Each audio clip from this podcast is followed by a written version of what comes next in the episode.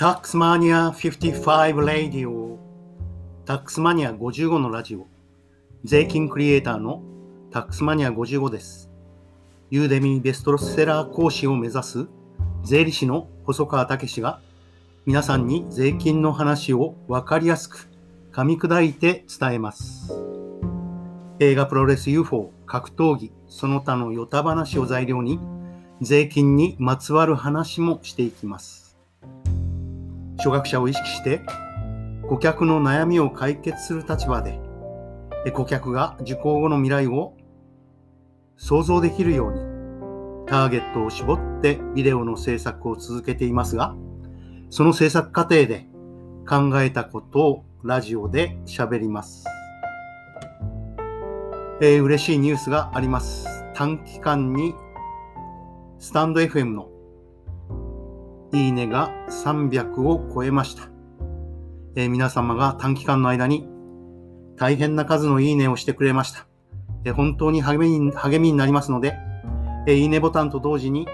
え何でも結構ですからコメントをいただけると嬉しいです。えそしてメルマガとアメブロも始めました。細川武の公式メルマガ、細川武のアメブロで検索していただくと出てくると思います。登録とフォローをよろしくお願いします。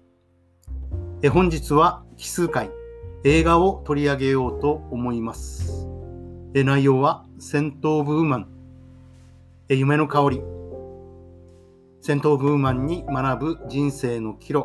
人生は出会いと選択であるという話をしたいと思います。戦闘ブーマンはアルパチーノの主演作で、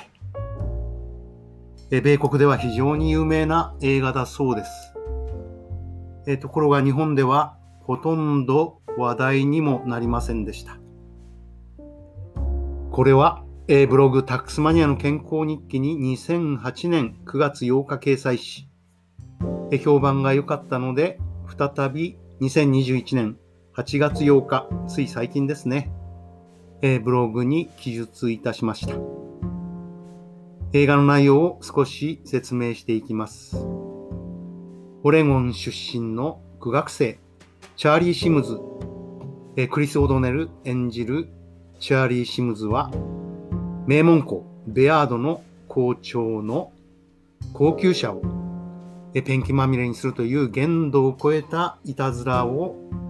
目撃してしまいます。その犯人は3人の同級生。それはいずれもお金持ちのボンボンです。お金のないチャーリー・シムズは感謝祭の期間、え気難しくて暴力的な盲目の退役軍人、フランク・スレイド、アルパチーノ演じるフランク・スレードの世話をスレードの姪から頼まれます。そしてその期間、チャーリー・シムズはフランク・スレードに連れられて高級車と高級ホテルのニューヨーク旅行、このような不思議な体験をすることになるのです。そして感謝祭明けの全校生徒の集まった弔問会。校長から必要に犯人の名前を尋問されても、チャーリー・シムズは堅くなに口を割りません。方向が、退学がほぼ決定的なシムズを救うのは、突然、弔問会に現れた、フランク・スレード、盲目のスレードなのです。スレードは演説を始めます。過酷極まりない戦場の体験と、人の魂の大切さ、これを解き、シムズが友達を売らなかったこと、その高潔な魂を褒めたたえるのです。そして自分の弱さを語ります。自分も何度かシムズが経験したような岐路に立ったどちらが正しい道かは分かっていたが、それを選択しなかった。選ぶべき道があまりにも険しかったからだと。本当の修羅場を地獄を経験し続けた人間だけが書かれる語れる心のこもった演説に、聴聞会はシムズを無罪で解放することに一気に傾くのです。1993年に公開された映画ですが、タックスマニア55が最も好きな映画の一つです。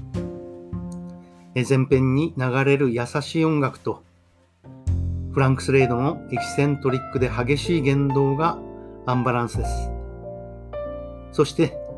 何よりも最後のスレードの演説は圧巻で、見る者を圧倒し、心に響くのです。アル・パチーノはこの映画で主演男優賞を獲得します。しかし残念なことに日本では戦闘ブーマン、夢の香り、映画そのものも、アルパチーノの主演男優賞もほとんど話題になりませんでした。この映画は米国特有の問題を取り上げています。米国の英語エリートが通うプレップスクール、このベアードという名門スクールの存在と、えその腐敗というですね、米国の地部を正面から取り上げた珍しい映画なのです。エランド・オブ・ポッチュニティ、チャンスの国、実力主義を標榜する米国社会は、実は極端な階級社会であることをこの映画は教えてくれるのです。そして、ハーバード、エール、そういった超難関校に代表される、いわゆるエリートが集まる大学は、超エリートの子供の集まりでしかないのです。考えてみますと、バブルが崩壊して二十数年が経とうとしているわけですが、日本社会はあるべき価値を確立できずに、瞑想を続けています。えこの映画は、人生は出会いと選択。新しい道は必ず開けるという時を、いうことを教えてくれます。え、もしあなたが困っているなら、え、迷っているなら、ぜひこの映画を見てください。そして、人生の岐路に立った時、ぜひぜひ見てほしい映画なのです。え本日は、戦闘ブーマン、夢の香り、あるパチーノ主演の映画のお話をしましたえ。人生は出会いと選択です。タックスマニア55レディオ最後まで聞いてくれてありがとうございますえ。これからも放送を続けます。ぜひまた聞いてくださいね。